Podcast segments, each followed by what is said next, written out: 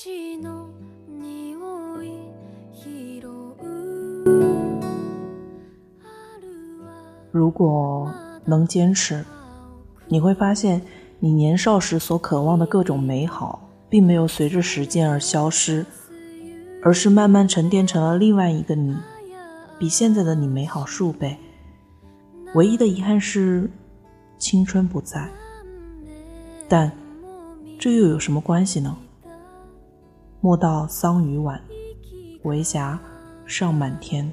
ように流れ流されはしない置時計の音你好，听故事的人，这里是荔枝 FM 四八二三一六，我是主播陆离。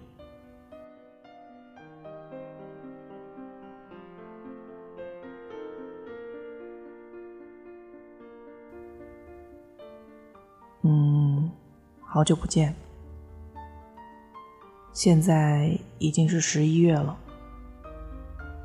我觉得从二零一八年我恢复更新以来，我逐渐的变成了一个月度主播，到现在我感觉我要成为季度主播了，因为我对于我更新的时间的回想，现在变成了一个一个的节点，变成了夏天了，已经入秋了，到现在的冬天了。刚好都是在这个过渡的季节，我会有一种非常想录节目的想法。嗯，拖延这么久，其实是一直想更新，但是我觉得，如果那篇文章不是特别打动我，或者这个故事没有真的打动我的话，随着时间的搁置，我就会慢慢的忘却，就会一直拖着。嗯，前不久有有一位朋友提醒了我一下，说我这个节目已经五年了。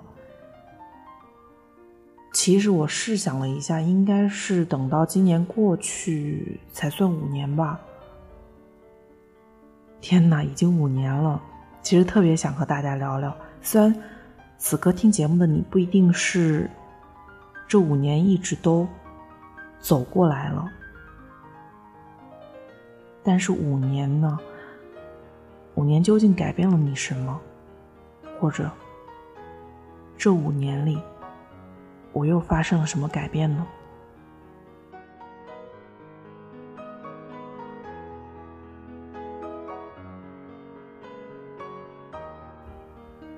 嗯，其实我一直是一个比较随性的人。嗯、当初做这个节目也是因为，呃，我想做一点我自己比较喜欢的东西，或者说，嗯，让自己以后能够回过头来回忆的东西吧，所以就保持着这个初心，一直做下来了。你像我现在更新也没有调，没有这个调性嘛，就是因为我并不想把自己困在一个局里面，而是做到想更新就更新，有分享的就和大家呃进行分享。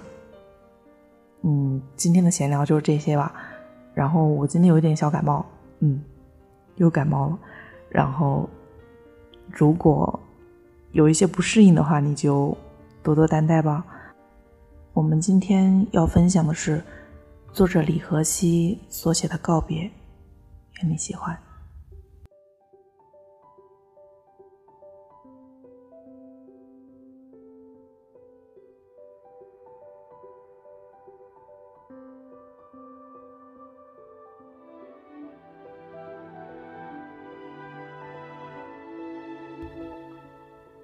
二零一八年的九月，我收到一条陌生人的来信。有时间回家来一趟吗？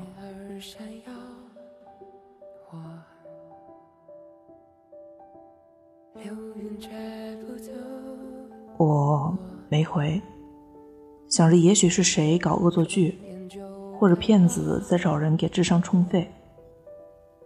但很快又收到一条，我是冯珊珊。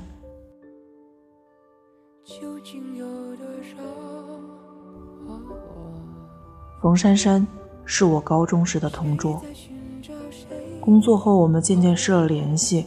我的号码大概是他从别的同学那找到的。年纪大了，很少再交新朋友，有老朋友联系我还是很开心的。于是立马打电话给他，可是他挂断了。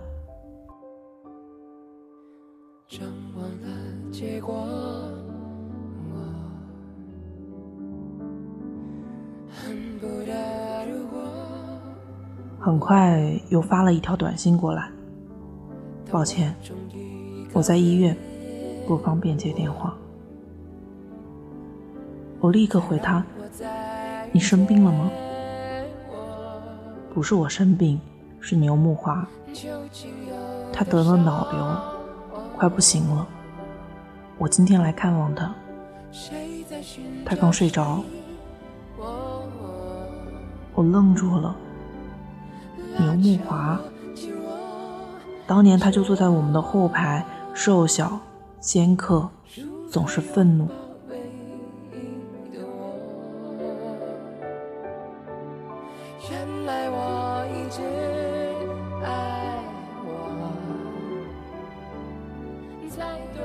算年纪，他比我大一岁，也不过三十五岁。怎么，怎么会生这么重的病呢？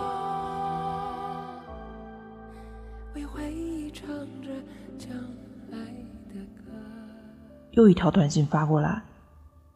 我前几天和几个高中同学一起来看望他，他妈妈在照顾他，说他的精神有时清醒，有时连人都认不得。他已经说不出话来了，但看见我们还是能认出来的。我们和他说着话，说起来以前的事儿，说起了你。嗯，我回，他还记得我吗？怎么会不记得？前天我们走后，他妈妈打电话给我说，说他情绪非常低落。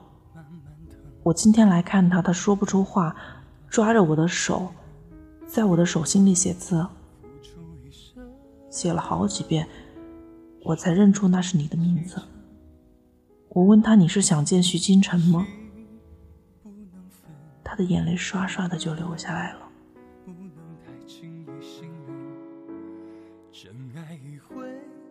是伤痕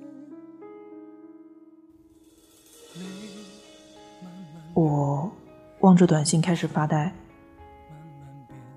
清晨，如果你方便的话，抽时间来看他一下吧。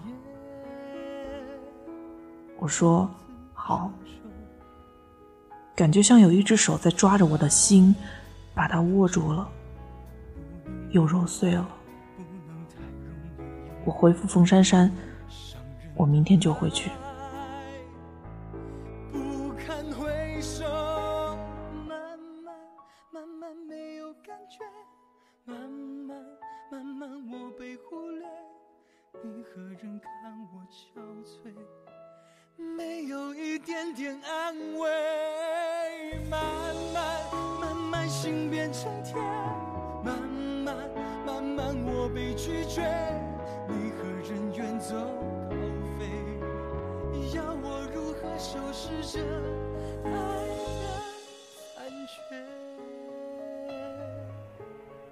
跟老板请了三天假，回家后就开始收拾行李。在外多年，每年回去两三次，但很少和高中同学联系。只是觉着当年我就没有什么存存在感，现在也不需要重新找回了。老陈回来的时候，我已经收拾好了行李，做好了饭。吃饭的时候跟他说了情况，老陈问。这个人是不是曾经喜欢你？是的，我承认到，他曾经非常喜欢我。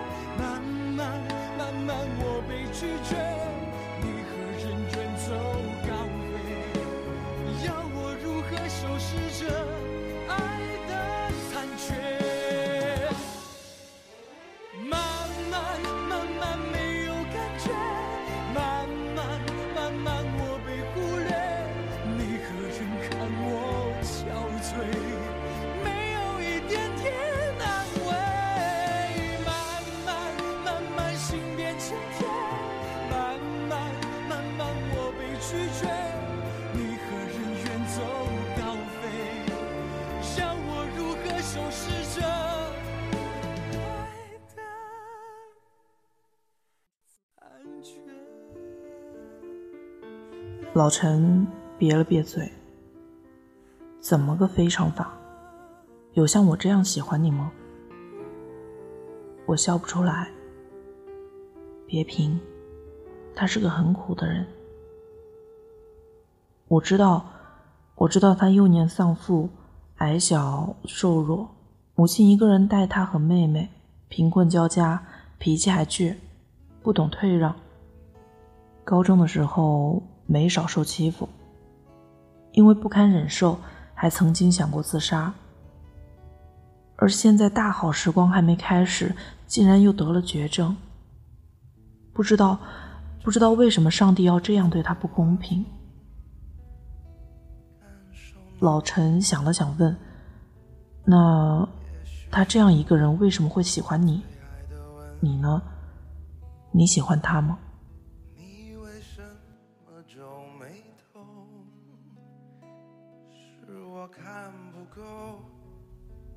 我说：“他说是因为我才选择活下来的，但我并没有喜欢他。”老陈点点头：“你属于对自己的情感认知很清晰的那种人，你没有喜欢他这一点，我信。”我说：“所以，我回去看他，你不要吃醋。”老陈问。可我心里还是酸酸的，需要我陪你回去吗？我说不用，在家等我。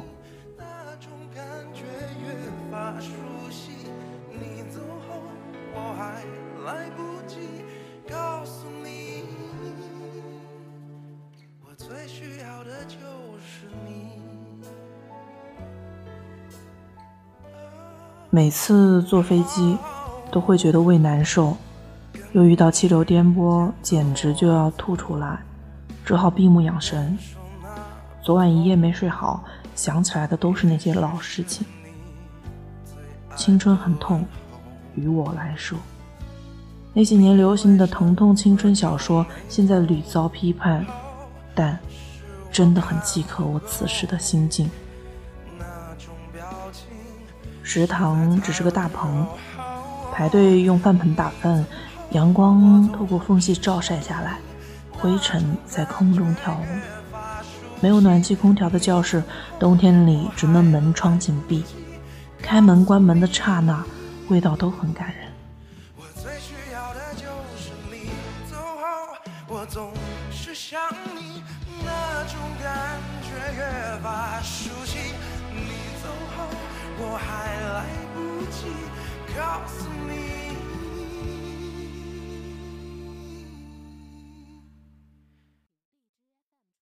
最需要的就是冬天里也每天洗内衣，生了冻疮的双手后来握不住笔。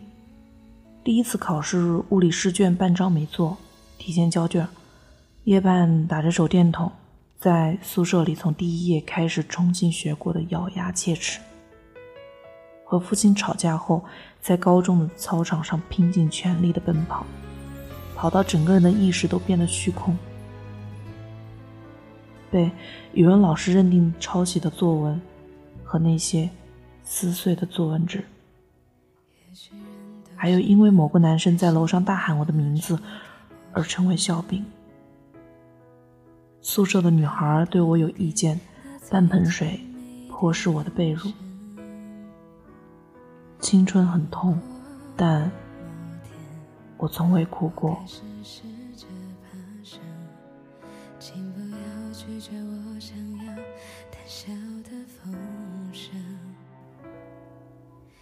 连老陈都说，我虽然表面柔弱，但骨子里有狠劲儿。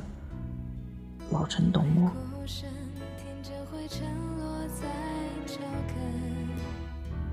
时光荏苒。物是人非，我不是曾经的那个我，但还是相信所有的旧时光会依然留存在某个宇宙空间里，总有一天会被重新播放。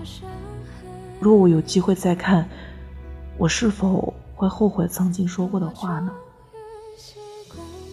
我帮你不是喜欢你，我帮你是我自己求你宁静。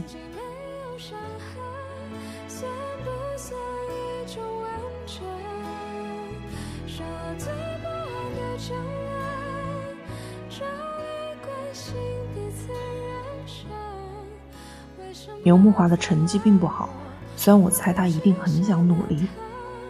只是心事重，所以容易注意力不集中。大概有点鼻炎，所以经常头痛打喷嚏。于是上课经常打瞌睡，自习又经常走神。长得也不好看，一脸的青春痘，衣服也不合身。从任何方面看，他都不会是一个受欢迎的人。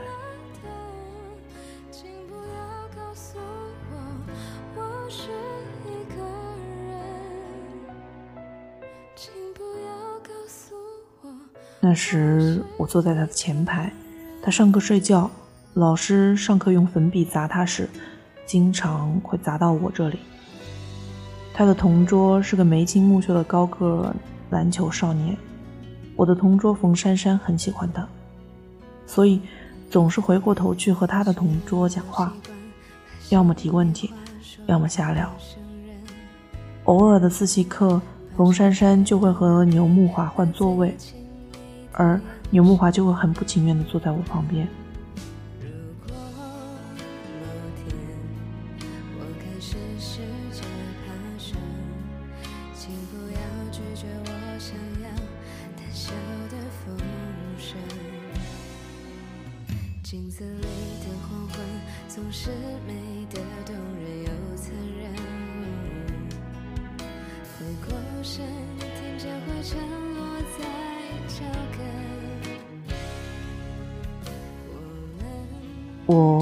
极少和他讲话，而他要么在看小说，要么在睡觉，偶尔试卷做到一半，又会嘴巴里嘟嘟囔囔的发个脾气。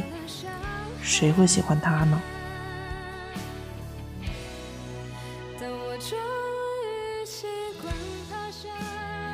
我这样想着，可是这与我又有什么关系？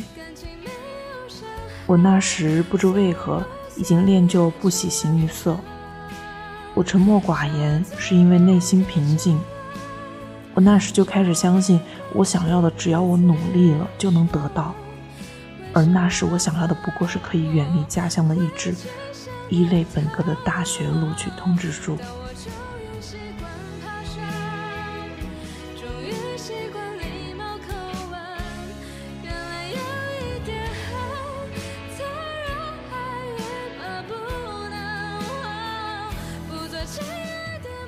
只有一次，他喊我说：“我的棉衣破了一个很大的洞。”我看了一眼，是口袋的位置被刮破了。没事儿，我说，然后用力的把口袋撕掉了。之后不管他震惊的目光，继续写试卷。还有一次，周末回来，他的眼睛红红的，一直趴在书桌上。班主任来教室视察，喊他起来。他竟然起身摔门离去。过了很久回来，冯珊珊坐在他位置上，他只好一言不发地坐在我旁边。我问他怎么了，他只是冷笑，眼睛里的光挺吓人。后来熟了才知道，他的母亲和妹妹经常被势力的亲戚欺负，每次回家，母亲的唠叨会让他又气愤又自责。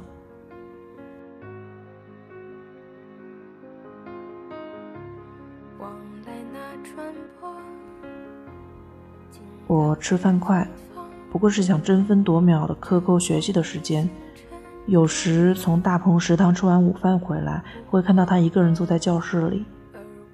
教室里就我们两个人，开始时连招呼也不打，慢慢的会问吃了吗？有时他说吃了，但我猜他没有。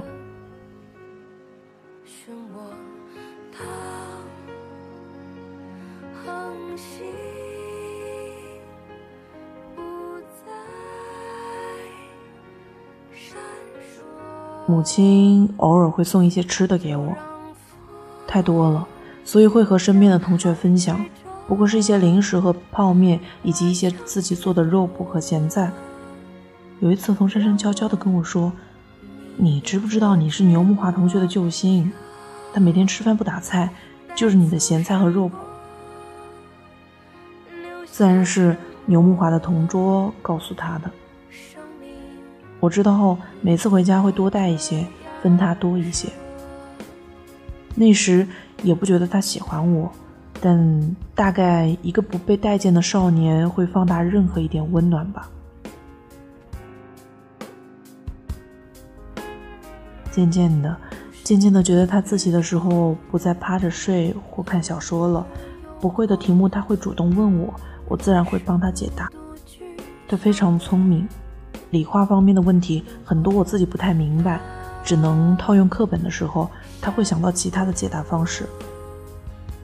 那时我们都住在宿舍，女生宿舍十个人，男生宿舍也是十个人。除了睡觉，我几乎不回宿舍。他似乎也是，和宿舍同学的关系大概也不太好。有时会听到和他一个宿舍的男生嘲笑他自己补衣服，像个娘们之类的。因为他打喷嚏的声音太大，也屡遭嘲笑说他像驴。有一次在食堂，一个男生坐在他对面吃东西，他一个喷嚏打过去，男生扣了饭盆就给了他一拳。他身材矮小又瘦，自然是打不过，但他还手，绝不会让。总之，那天本来就不被班主任待见的他，被罚写检查，还鼻青脸肿了好些天。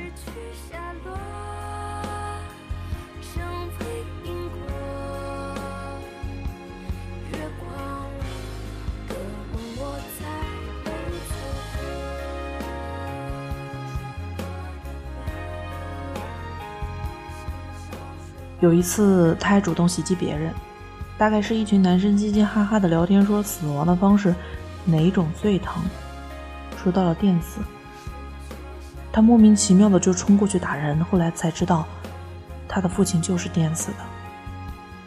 虽然说话者并不知道这个事儿，也无恶意，但他太自卑敏感，几乎草木皆兵。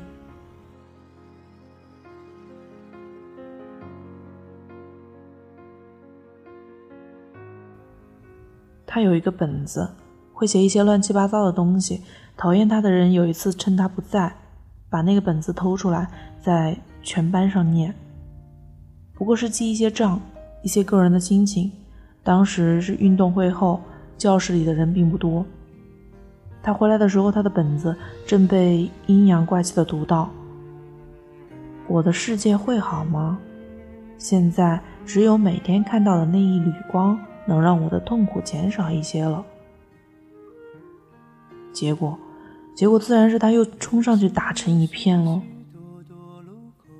不知道什么才是压垮骆驼的最后一根稻草。在高三寒假快到来的一个晚自习时，他没来。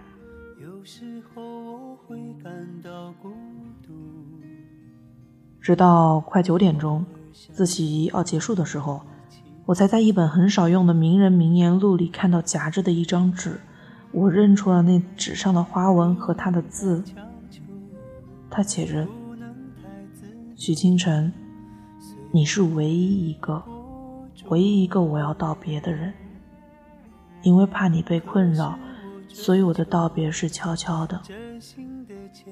我觉得活着很累，这个世界对我太不友好了。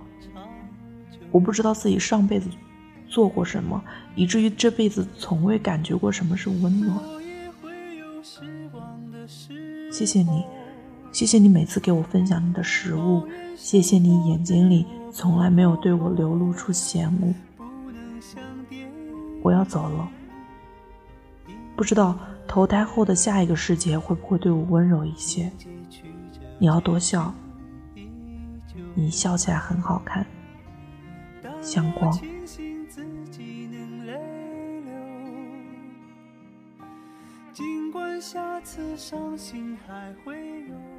这张纸吓到了我，我几乎是尖叫着站了起来。冯珊珊立刻问我怎么了，我把纸给他看了，他看完又给了后排牛木华的同桌。牛木华的同桌看完后立刻问和牛木华一个宿舍的人他在不在宿舍，确认后我们才知道他已经收拾好东西回家了。他家里连电话都没有。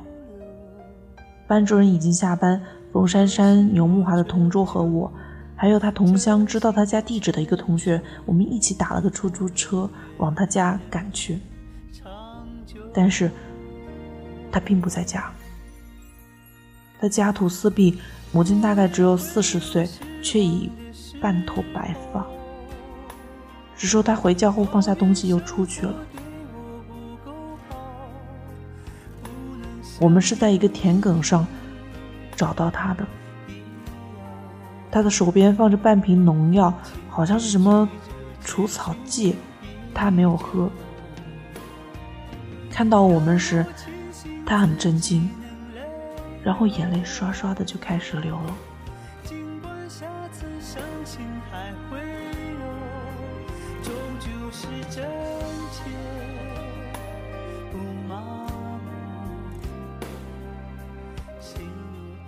那是我人生中第一个无眠的夜晚，已经隆冬，非常的冷。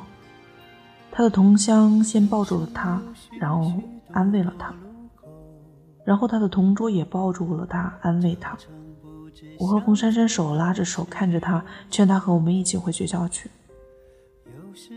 其实他很敏感，一点点的温暖就够他活下去了。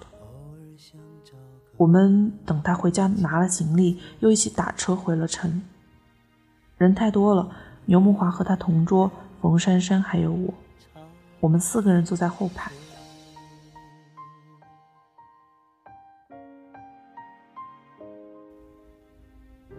原本冻得手脚都不是自己的了，竟然挤着挤着越来越暖和。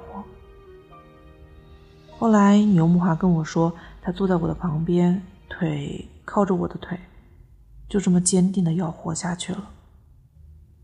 谁能知道死后会是怎样的一个世界？只有在这样的一个世界里，才能有机会再看到我。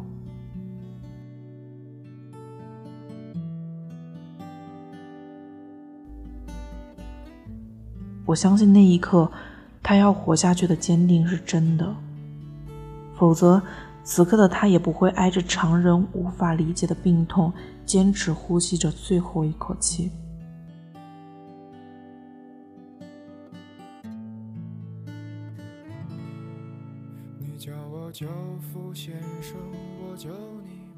我下了飞机，手机开机，短信和微信都拥挤过来。冯珊珊问我到哪了，要不要接我？老陈说在我的背包里放着晕车药。忘了告诉我，我打了个车回短信和微信，对老陈的马后炮表达了愤怒。老陈先是和我打趣了几句，又说见到那人了要告诉他你现在很幸福，这样他会开心的。我说好。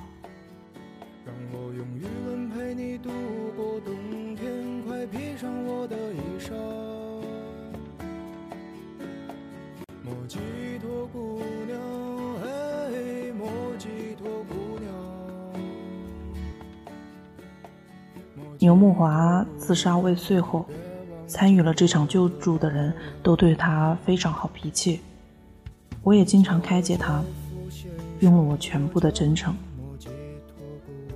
爱是相互的，你爱这个世界，世界就会爱你。还记得我对牛木华说：“世界会好起来的，我们都会好起来的。”再后来高考，我考得不错。如愿以偿，冯珊珊和牛木华考到了同一个省内的专科。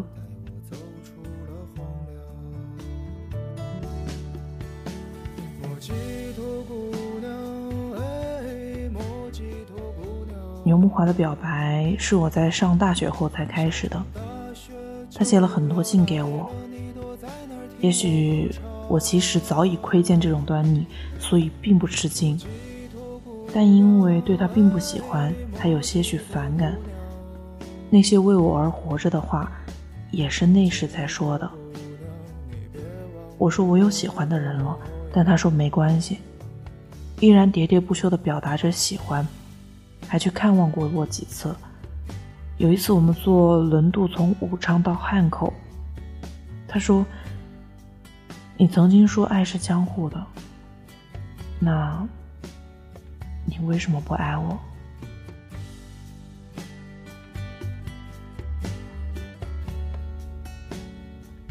我没有回答。爱是无解的，也许我也爱他，不过不是男女之爱。我爱他，和我爱这个世界上的小猫、小狗、小花、小草一样，没有什么区别。汉口岸站着正在等我的当时的男朋友，他是我们共同的一个高中同学，他和我考到了同一个城市。我们因此经常相见。他又高又帅又阳光。当他的手自然而然地拉起我的手时，原本站在我身边的牛木华捂着头蹲了下去。许久之后，才站起来扭身就走。放假回家，冯珊珊告诉我说，从武汉回去后，牛木华就病了，在校医院住了好些天。在我脑海里，他太孱弱的想法更深了。你怎么能和某某某在一起呢？牛木华高中的时候受他欺负最多。冯珊珊痛心疾首地说：“我并不知道这些事儿，但还是惊讶了许久。拜托冯珊珊给他带了句话，要注意锻炼。”保持健康。我的初恋并没有持续太久，不到一年我们分手。也许就是因为他，我不太和高中同学联系，而牛木华之后对我也几乎不再打扰了。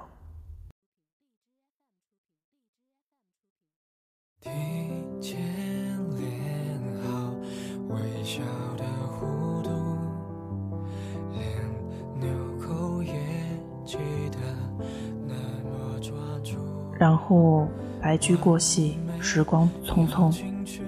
大学毕业，工作，恋爱，分手，再恋爱，结婚，离婚，遇见老陈。朋友来了又去，有人在离开，有人在 say hi。日子似乎平平淡淡，又暗藏情绪的汹涌。生命中那么多遇见，不过分手三类了，忘了的。搁浅的和珍藏的。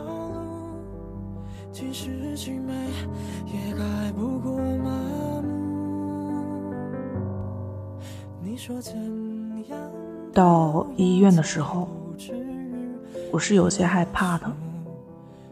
冯珊珊已经在等我。我捧着一束花和他挤进满人的电梯时，我的手开始发抖。我问冯珊珊：“他妻子在吗？”离婚好几年了。冯珊珊说：“相亲结婚的，他并不爱他的妻子，现在只有他妈在照顾他。”我沉默，不再说话。下电梯，经过一段长长的走廊，深深呼吸着弥漫的消毒水的味儿。推开那扇三人间病房的门，我几乎不敢再往前一步。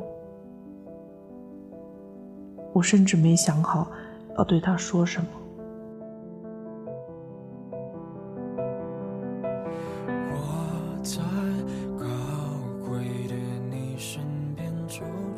他的母亲让到了一边，花却没地方放。他。躺在那里，已经皮包骨头，瘦脱了相。我弯腰把花捧进，送你的，是不是很香？他的眼泪就流出来了。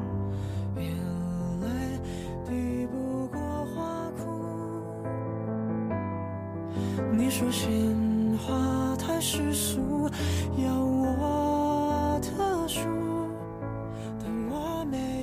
我握住了他的手，他已经浑浊的眼睛一直看着我，一直看着我。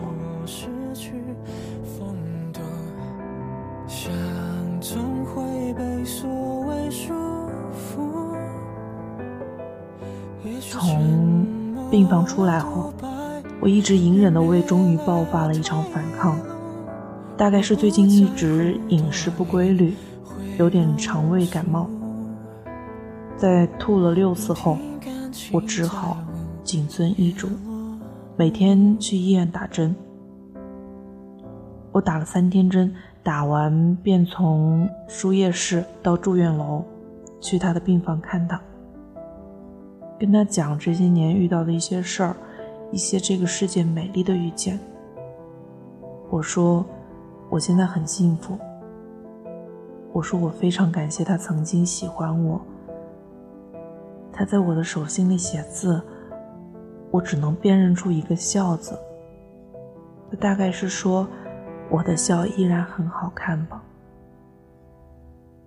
我帮他擦脸，唱歌给他听，找网上好笑的段子讲给他听，喂水给他喝。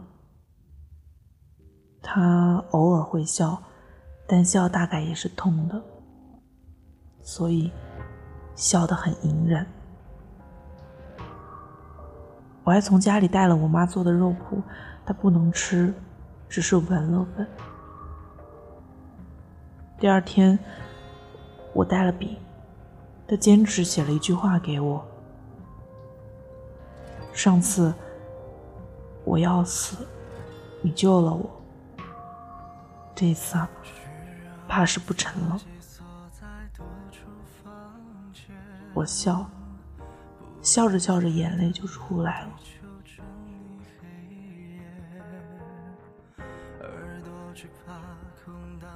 第三天，他又被抢救了一次后回来。他的妈妈对我说：“他让我走。”我知道他怕耽误我工作，怕老陈多想，怕给我带来不便，也怕我会见到他更不堪的样子。我懂，所以。我又买了一束花送他，便挥手和他告别。我们都知道，这次告别是永别。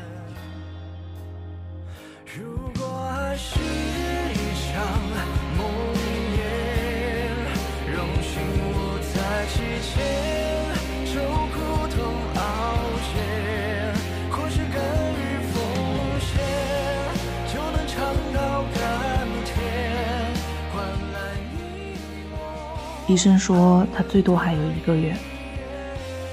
我是笑着告别的，他也是。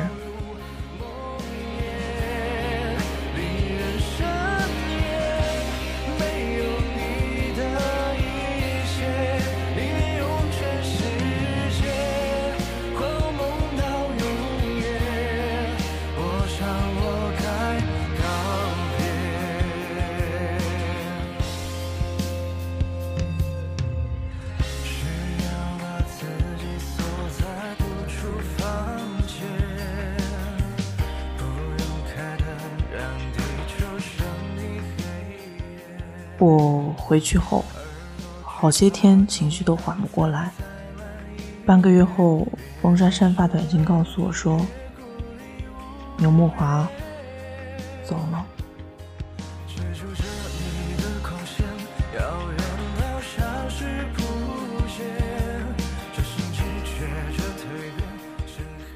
又过了一个月，漫天新闻报道李勇去世的消息。回到家，老陈正在收拾东西，不知道从哪个搬家时的箱子里找到了一件旧 T 恤。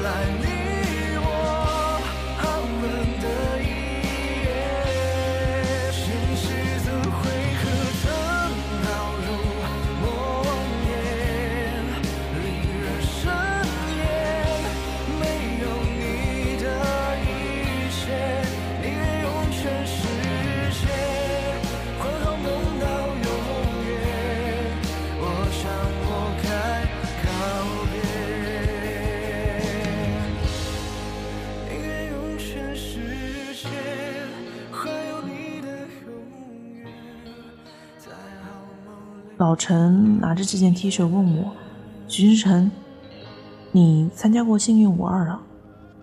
我说：“没有啊。”你看这件 T 恤上面还有李勇的签名呢。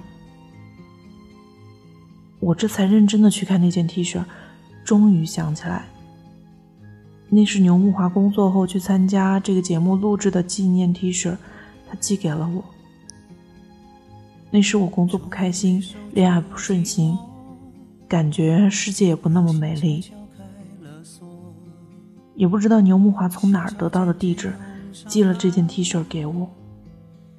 还记得夹在 T 恤的信纸上，他说见到了李勇，感受到了某种力量，希望我也能感受到这种力量。大致。这 T 恤与他来说非常珍贵，而他把这珍贵给了我。芬芳还在我怀里，紧抱双臂想守护一个秘密，不知如何形容你，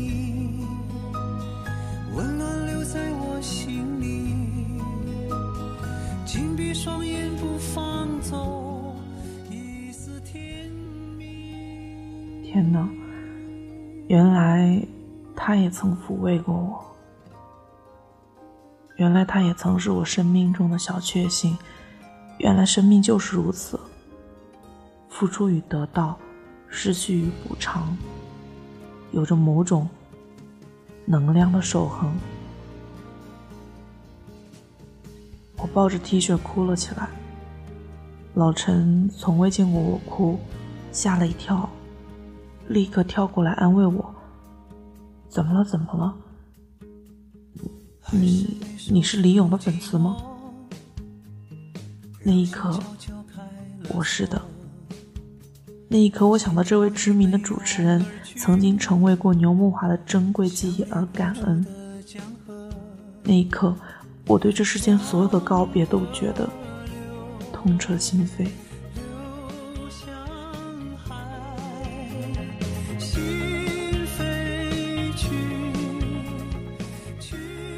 我抱着老陈，死死的不放手。人活着要，或者说能爱多少次呢？不止于人，不止于物，不止于片刻分秒。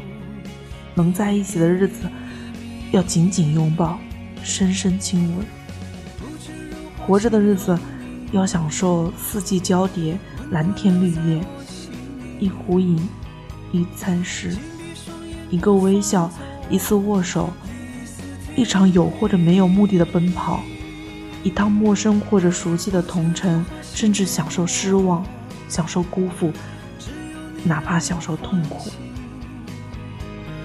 即使在冰天雪地也因为你不知道哪一天会再有告别，因为你不知道是你会告别这个世界，还是曾经的世界会告别你。老陈拍拍我的背，安慰道：“好了好了。”我擦掉眼泪说。嗯，好了，吃饭。老陈说：“可是我没做，那就出去吃。你想吃什么呢？”我说：“什么好吃吃什么。”然后走到镜前，认真的补了个口红。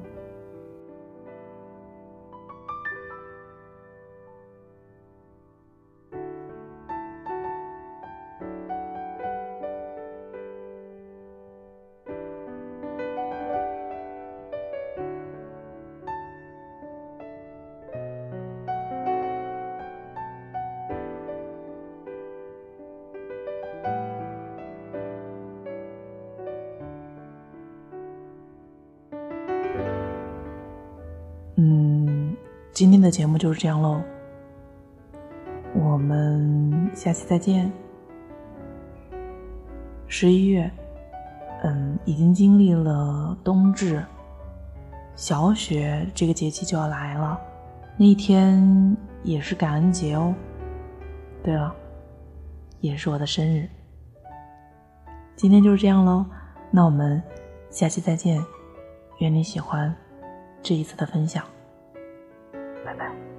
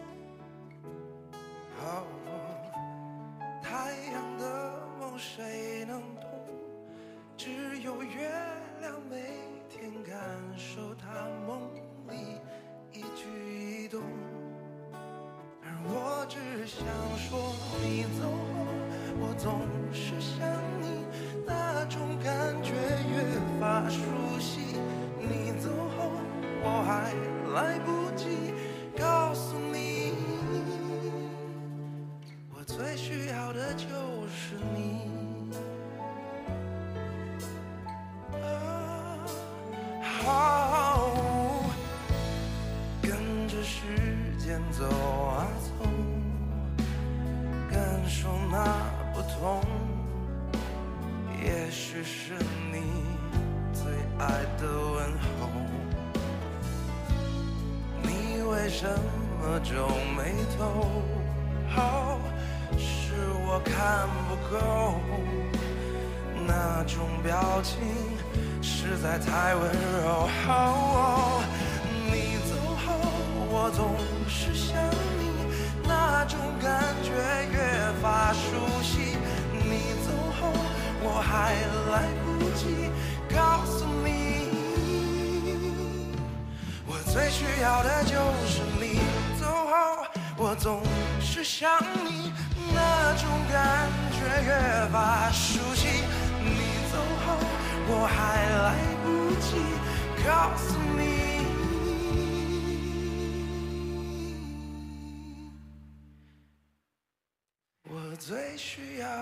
就是。